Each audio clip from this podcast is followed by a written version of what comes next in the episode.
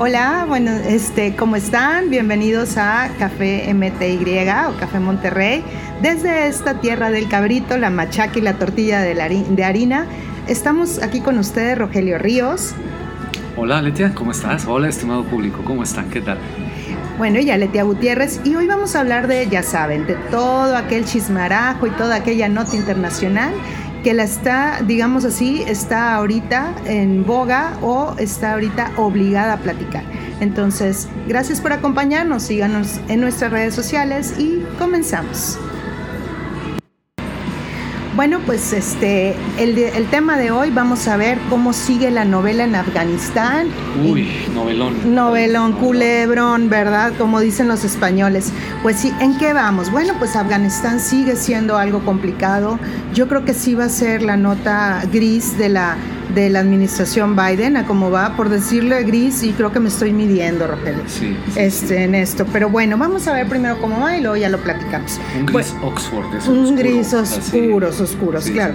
Bueno, pues hasta ahorita ya sabemos, este, Estados Unidos comenzó desde la semana pasada, lo comentábamos, el desalojo de las tropas, ¿ok? Y pues todo esto empezó en caos, vimos que, que habían unas escenas terribles, no, no quisiera mucho recordarlas porque la verdad sí te simbraban pero bueno, hasta ahorita van en 28 mil evacuados de Afganistán hacia las bases cercanas militares que tienen en, unas, en unos aviones donde las imágenes son también muy impresionantes, donde se ven cientos de personas, todas unas encima de otros. Hay una, inclusive hay una grabación de radio muy simpática donde hasta no puede, no lo oculta la sorpresa el de torre de control, de control. Como que viene un avión lleno de 800 gentes en aviones así, o sea, donde pues no, ¿verdad? O sea, no, no estaban diseñados para eso, pero bueno.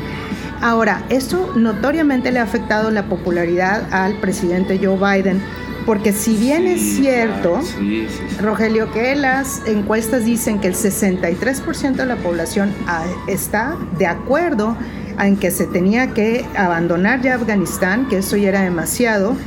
Eh, sí, pero, siempre hay un pero, ¿verdad? Como decían los maestros. Es, el 74% también de los encuestados dicen que ya se les fue de control esta situación. Ah, y es un porcentaje muy grande, muy, alto, muy alto. Y esto obviamente ha mermado en la publicidad, eh, perdón, en la popularidad de Joe Biden, de, al grado de que ya bajó de un mes para otro, bajó 8 puntos porcentuales, del 58%, que era su índice de aprobación, que es un índice bastante alto, este pues bajó hasta el 50%, lo cual es complicado. Es muy complicado, es una cifra muy elevada tomando en cuenta que acababa de lograr una gran victoria en el Congreso, en el Senado. Bueno, el Senado ahora pasa al Congreso con la aprobación de su paquete de infraestructura. Era la nota del mes, ¿no? No, no, y, iba a ser como la estrellita y ahorita ya, ni quien se acuerde. Los aviones llenos de refugiados. También en el proceso de vacunación, donde ya van a empezar un proceso de revacunación y demás. Y ahorita vamos a hablar un poco más de las vacunas.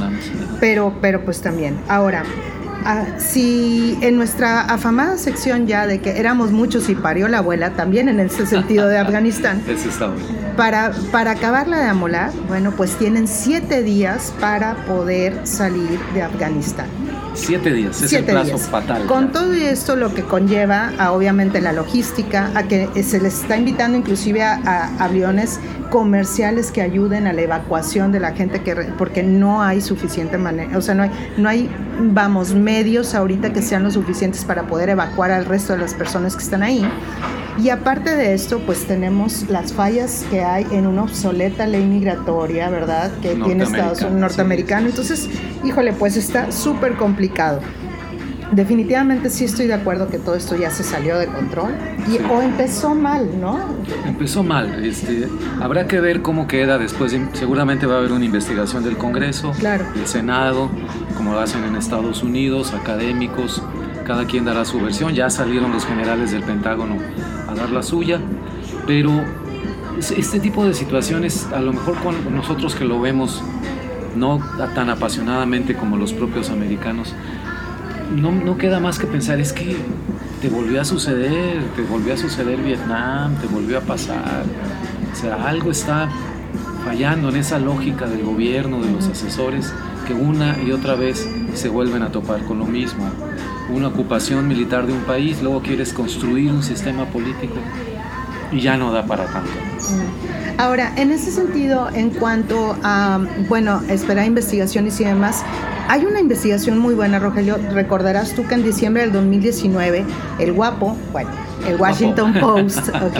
Perdón, vamos a, perdón, discúlpenme, este, me voy a volver a poner seria. El Washington Post sacó una investigación muy importante que fue conocida como el The Afghanistan Papers y en esta investigación, ¿ok? Que se citó al que se conocía en ese momento como el CIGAR, ¿ok?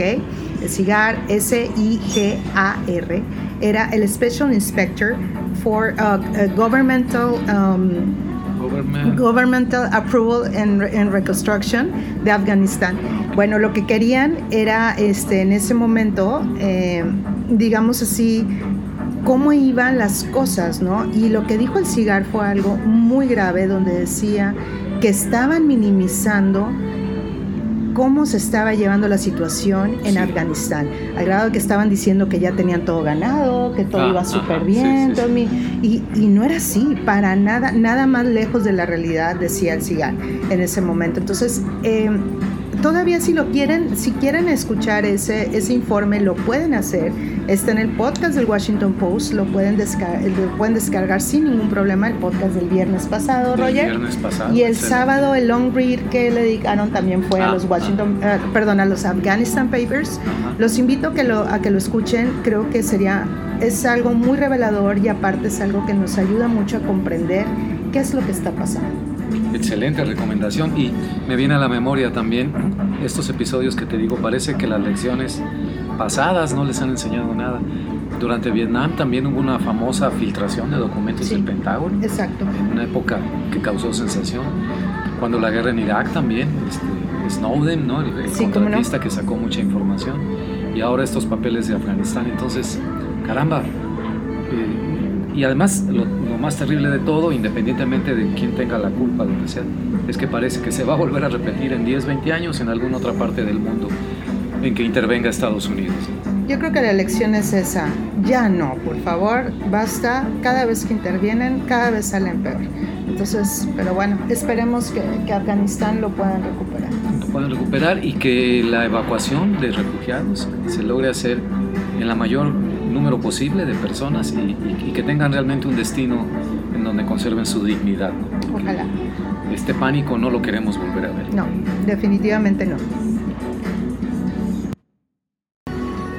Muy bien, Aleti, estimados amigos. Seguimos adelante en Café MTY, Café Monterrey. Por cierto, estamos en una, ¿cómo dicen en televisión? Locación al aire libre. Sí. Un delicioso café eh, y postres que hay aquí que se llama Ah, Le Bonjour, ¿no?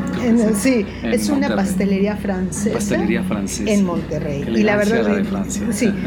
Mil veces deliciosa. Sí, sí, sí, no, no, no. Este, estamos saboreando café, después terminando de grabar, pasamos a, a ver los postres. ¿eh? Claro Entonces, bueno, pequeño comercial, pero no es comercial, es un comentario del gusto de estar aquí, compartir con ustedes. Hablemos de Ricardo Anaya, porque en medio de un país en donde está en su punto máximo la tercera, cuarta o quinta ola de la pandemia, récords de contagios a nivel estatal, a nivel nacional, eh, sigue la vacunación muy lenta, sigue el desabasto de medicinas, siguen los levantones, asesinatos, sigue todo lo que sigue. El tema principal desde el fin de semana y a partir de hoy lunes, el tema de la semana es Ricardo Anaya. La persecución que alega él, así le llama, es la investigación que ya se, se sabe que le está abriendo la Fiscalía General de la República, ya recibió, según lo anunció el mismo, citatorio para presentarse el próximo jueves, que sería el día 24, 25, 26. ¿25? Andamos, andamos un poquito, no, no es cierto, 27, 26. 26. 26 de agosto. Él había avisado, Ricardo Anaya, en un, audioclips, como ahora se maneja en, su cuenta de Twitter, que coloquialmente, como él dijo, se lo quiere fregar López Obrador. Quiere decir que se le abre una investigación por declaraciones de testigos relacionados con el caso que se lleva en contra de Emilio Lozoya, testigos protegidos. Además, eh, indicando que también participan como testigos protegidos personas que ya intervinieron en un juicio anterior a Ricardo Anaya. Sí. Concluido en 2018 por la, por la entonces Procuraduría General de la República. De acuerdo. Dos días antes de que concluyera el sexenio de Peña Nieto en donde eh, luego analistas políticos lo, examinaron muy bien el asunto. La idea era que quitarle fuerza a Anaya como candidato presidencial y lo lograron. Que sí, que sí. Lo lograron, exactamente. y luego la acusación por arte de magia desapareció. Bueno, así está. En este país donde, eh, te digo, estamos en la cumbre de muchos problemas, no sabemos qué vamos a hacer con el cambio climático, nadie está hablando de eso ya nos regañó hasta Leonardo DiCaprio que por qué no hacemos nada por la vaquita marina. eso, les puede quitar el sueño a muchas personas. muchas personas. Entonces, no, no, no. El tema es Ricky Ricón Canallín, como le dijo en alguna ocasión López Obrador, que ahora, para entrar en más en detalle en esta situación, creo que ha llegado a un punto crítico, no sé si un cálculo erróneo desde Palacio Nacional, ya no es una situación que se pueda manejar nada más como un tema local, nacional, interno, ¿no? Esto eh, va a traspasar las fronteras. Eh, muy astutamente Ricardo Anaya ha dicho que él no va a asistir a la audiencia que se le cita porque es una trampa, que él ha tenido que salir del país, no ha dicho a dónde. Entonces ya quiere un... un Hello Atlanta. Hello Atlanta, yo creo Georgia in my mind. Sí. este, Last Train to Georgia. Ahora sí que Last Train to Georgia. Midnight Train to Georgia, como que era canción de Gladys Knight. Ay, no, una gloria canción, perdón. Pero bueno, ¿dónde andará, dónde andará la prenda más querida? Este, esto formalmente pues ya se traslada la situación a otros niveles.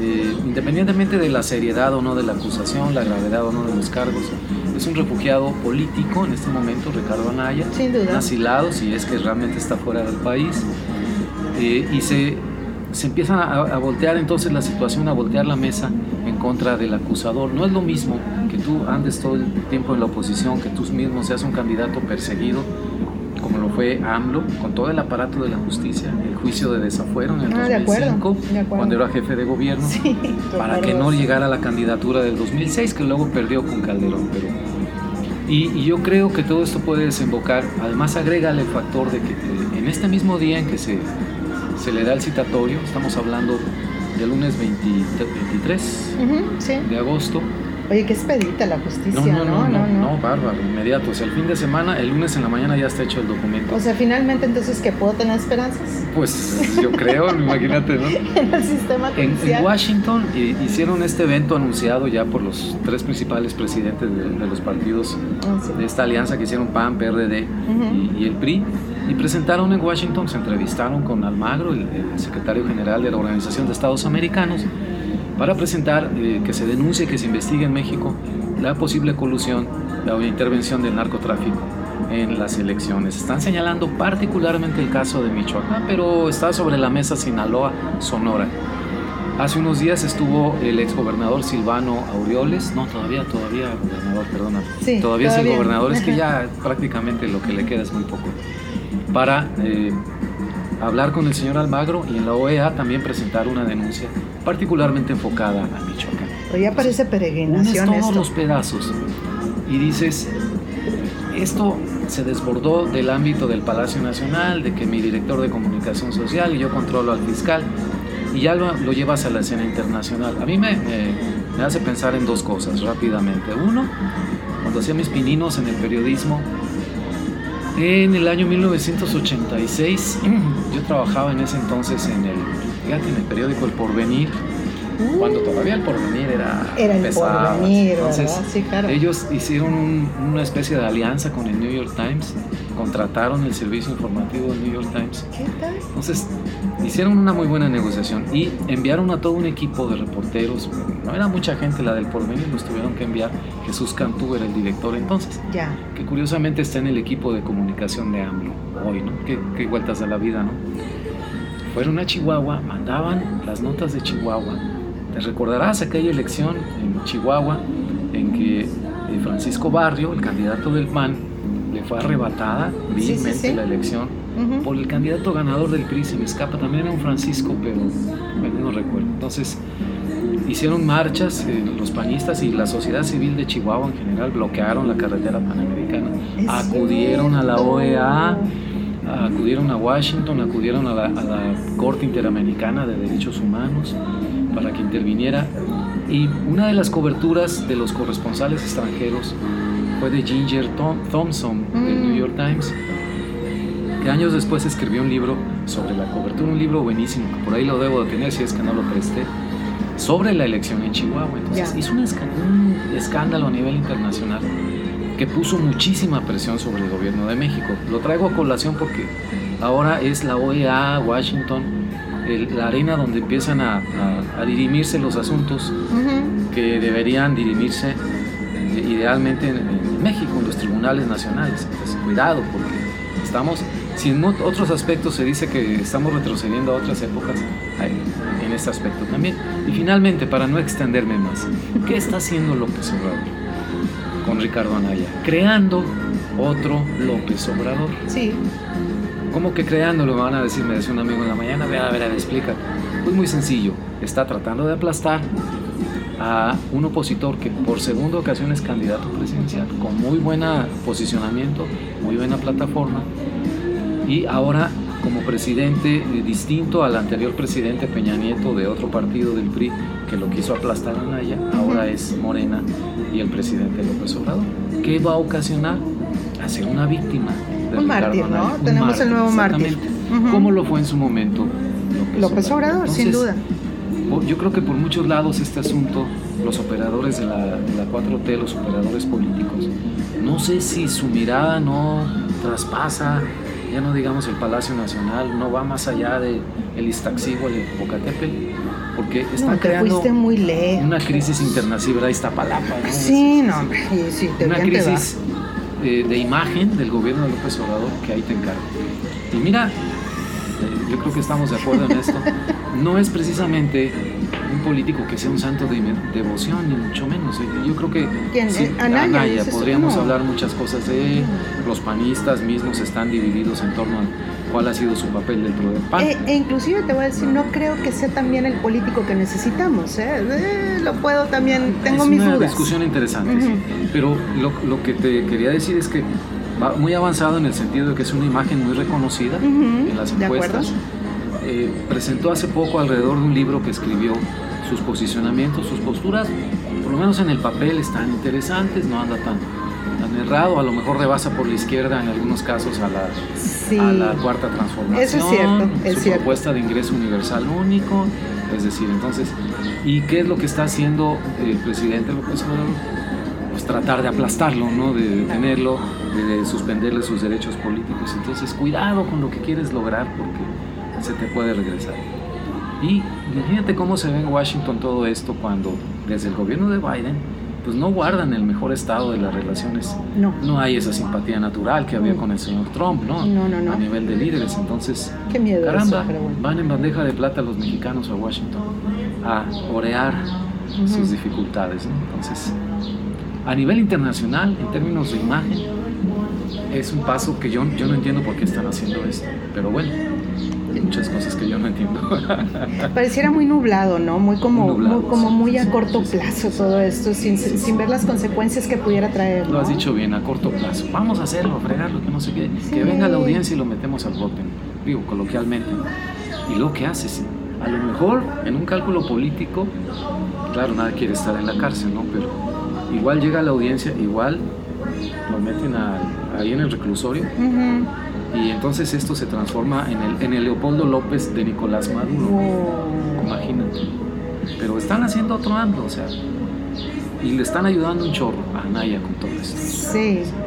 Para empezar, lo están posicionando. En el marketing político lo están posicionando, ¿no? Que es lo mío, ahí sí, te puedo decir, que se está posicionando. Entonces ya todo el mundo lo reconoce. De manera muy artificial. Está jugando muy bien el papel de víctima en sus videos. Habla en este lenguaje coloquial que utiliza AMLO. ah, es que me quiere fregar, dice textualmente. Sí, sí, sí. Me quiere meter al bote, algo así. Entonces está utilizando el mismo lenguaje para llegar pues, al mismo público. Inclusive, inclusive a círculos que Anaya realmente no estaba todavía este, relacionado, ¿no? Entonces, sí, ahí está bastante, o sea, piensa mal y acertarás, ¿no? Eh, digo, este, le hacen la lucha a todo el mundo con el marketing, pero estos videos que empezó a sacar a principios de año, al Híjole, el de las caguamas. Sí, el de las caguamas, o que andaba en las colonias. Sí, no, bueno. Ay, bueno, pero te, voy, pero te voy a decir una cosa, esos videos inclusive el de las caguamas y, y, los otros memes. Oye, empezaron a hacer memes los jóvenes que antes ni lo tenían por aquí, ¿eh? que no sabían qué onda con él. Que no sabían ni qué onda con él. Entonces, eh, híjole, en el marketing político lo están posicionando artificialmente de una manera muy rápida, inclusive. ¿Qué puedo decir? Que con una, una velocidad vertiginosa. Sí, sí, es más, de hecho ahorita ¿Qué otros nombres se barajan de posibles candidatos de oposición? Pues los, los gallos de AMLO. Los gallos de AMLO. Pero acá en la oposición yo solo he oído mencionar a Lili Telles, que alguien dijo, bueno, en un momento dado, si a Anaya le quitan los derechos, lo tumban como candidato. Sí, sí. Y yo por acá. No, pero no. No, no, no. Es que, es que eso vamos. Inclusive, honestamente, yo no siento que Anaya sea el político que, que, que el país en, híjole, en la situación que nos encontramos necesita, creo que necesita otro tipo de, líderes, pero bueno, este, definitivamente, mira, tú diste un análisis divino, lo respeto, tú sabes que, que este, respeto mucho tu opinión, pero lo mío todavía es más básico, Rogelio. Lo mío todavía es más básico. A mí, sinceramente, déjame a Naya en paz. Ah y ponte a trabajar en lo que debe de ahorita de ser algo muchísimo más urgente por caridad. O sea, tenemos ahorita simplemente hace escasos, ¿qué te gusta? Una hora saltaron la nota de cuando estamos grabando este podcast, soltaron la nota que los contagios, al menos en el estado donde estamos nosotros grabando, son, fueron de 2040, cifra que jamás así había sido alcanzada desde el inicio de la pandemia. Ahora, de verdad, señor, este, Anaya, ¿qué? Como dicen los jóvenes, de verdad, me da igual. X, Me da igual porque ahorita me mortifica más que tanto sector público y sector privado de salud está totalmente siendo superado que la vacunación va lentísima, de acuerdo a los últimos informes que ha habido de diferentes asociaciones, en un promedio no llevamos ni siquiera el 24% de la población vacunada. Ok, hay otros países que ya están eh, contemplando vacunar a los niños para poder y a los jóvenes para poderlos mandar a las escuelas de alguna manera con un grado más de tranquilidad. Los papás están consternados, están en una disyuntiva, están realmente en una encrucijada de mandar a sus hijos o no y no se ve nada más claro, Rogelio. Perdóname, ¿Anaya qué? Sí, exacto. Anaya o quien sea, me da igual. Quien sea, sí, me da igual. Esta discusión ahorita y estos personajes no, no, no, es lo más importante. Mm, mm, definitivamente no. No lo es. Entonces se me ocurre que deberíamos estar concentrados en otras cosas. Exacto. Que realmente en Anaya. Todavía faltan, ¿cuánto decías tú que hiciste el cálculo? ¿Cuántos meses faltan para eh, Para el fin del sexenio. Ajá para que ya entregue el poder 40 meses. con este presidente, con este gabinete y con este. Neta, señor, falta mucho. Falta mucho. Y hay cosas, la verdad, la verdad, no se me distraiga, ¿sabe? Y hay cosas más importantes. de acuerdo contigo. Ok, bueno, pues ya para, ya para ahora sí, para cerrar, Rogelio, ah, creo que es importante que no cerremos sin la ruletita de, notas. Me gusta la idea. Ok, este, esta idea de que, bueno, pues eh, hay muchas cositas así como que, a ver, temitas, entonces me voy a lanzar de plano y, este, a ver qué opinas. Bueno, pues Estados Unidos ya aprobó de manera 100% o de manera total la vacuna Pfizer para mayores de 16 años. Excelente, excelente. Esa es una gran, gran noticia. Sí. La verdad sí, es una tranquilidad. Aprobada ya por la FDA en definitiva. Ya. Perfecto, perfecto. Eso abre mucho la puerta a aquellas personas que todavía no se habían ido a vacunar porque tenían desconfianza a que lo hagan. Entonces es una gran, gran noticia. Nota número dos. Bueno, pues llegó, este, pues empezó a llover, y es decir, bueno, ¿y eso qué tiene que ver?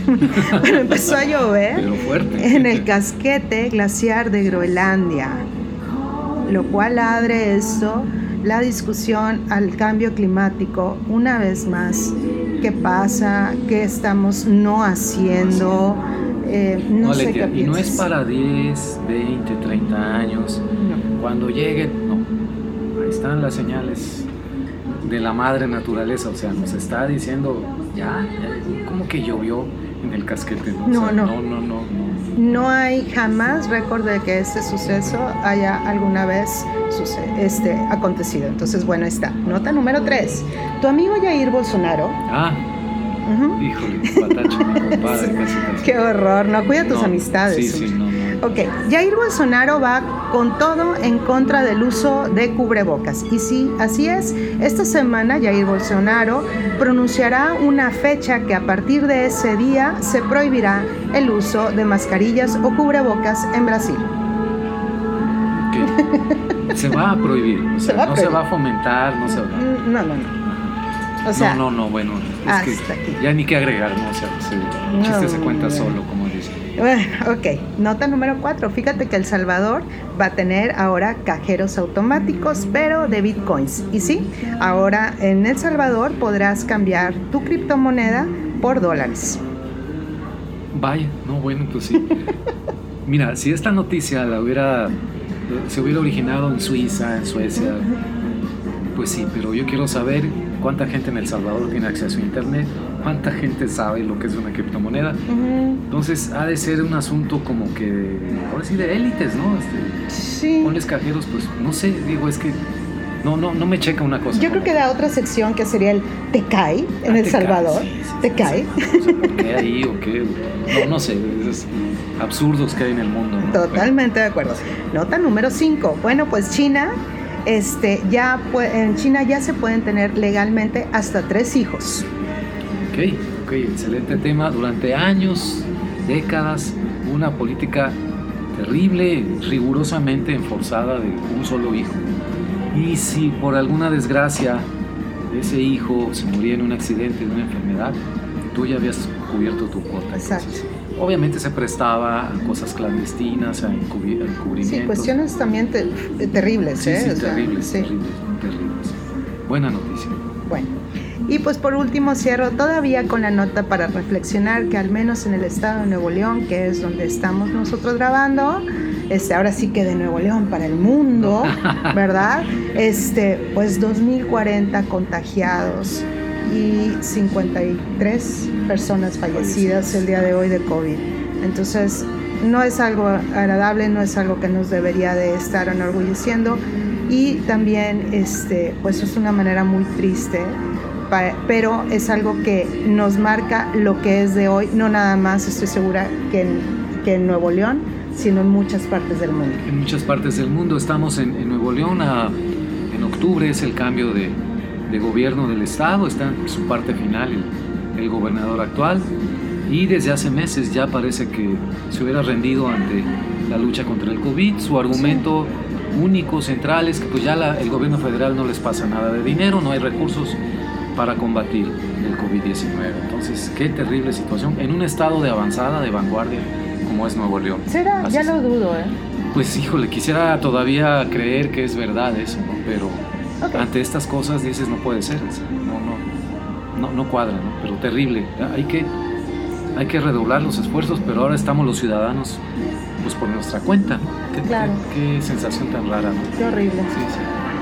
Pues sí, ya para cerrar, nos vamos ahora sí con las recomendaciones y bueno, voy a empezar yo, que en mis recomendaciones el día de hoy voy a recomendar una serie, ok, que está en Apple TV Aquellos que ya me conocen saben que soy super crime junkie, ¿ok? O que me encantan las cuestiones de crímenes y demás, ¿verdad? Entonces, súper, soy súper fan de thrillers en todas sus versiones. El día de hoy voy a recomendar la serie de Apple TV, que está en segunda temporada, de Truth to be Told, donde la protagonista es esta maravillosa actriz este, de origen afroamericano Octavia Spencer. Es una gloria de serie para aquellos que nos gusten estos thrillers. Y este, eh, les cuento un poco, sin dar spoilers, ella es la encargada central de un podcast, un podcast súper exitoso en los Estados Unidos, ¿ok? Que se llama precisamente Truth to be Told. Y pues ella se encarga de buscar injusticias, ¿ok? Y hacer investigaciones para llegar a, las, a la verdad. Entonces, la verdad, como ella dice, siempre necesita decirse. Esa es mi recomendación. Excelente, excelente. La, veremos con atención. Este, no tiene desperdicio la serie, ¿eh? No, buenísima. el entusiasmo con que lo comentas, formidable.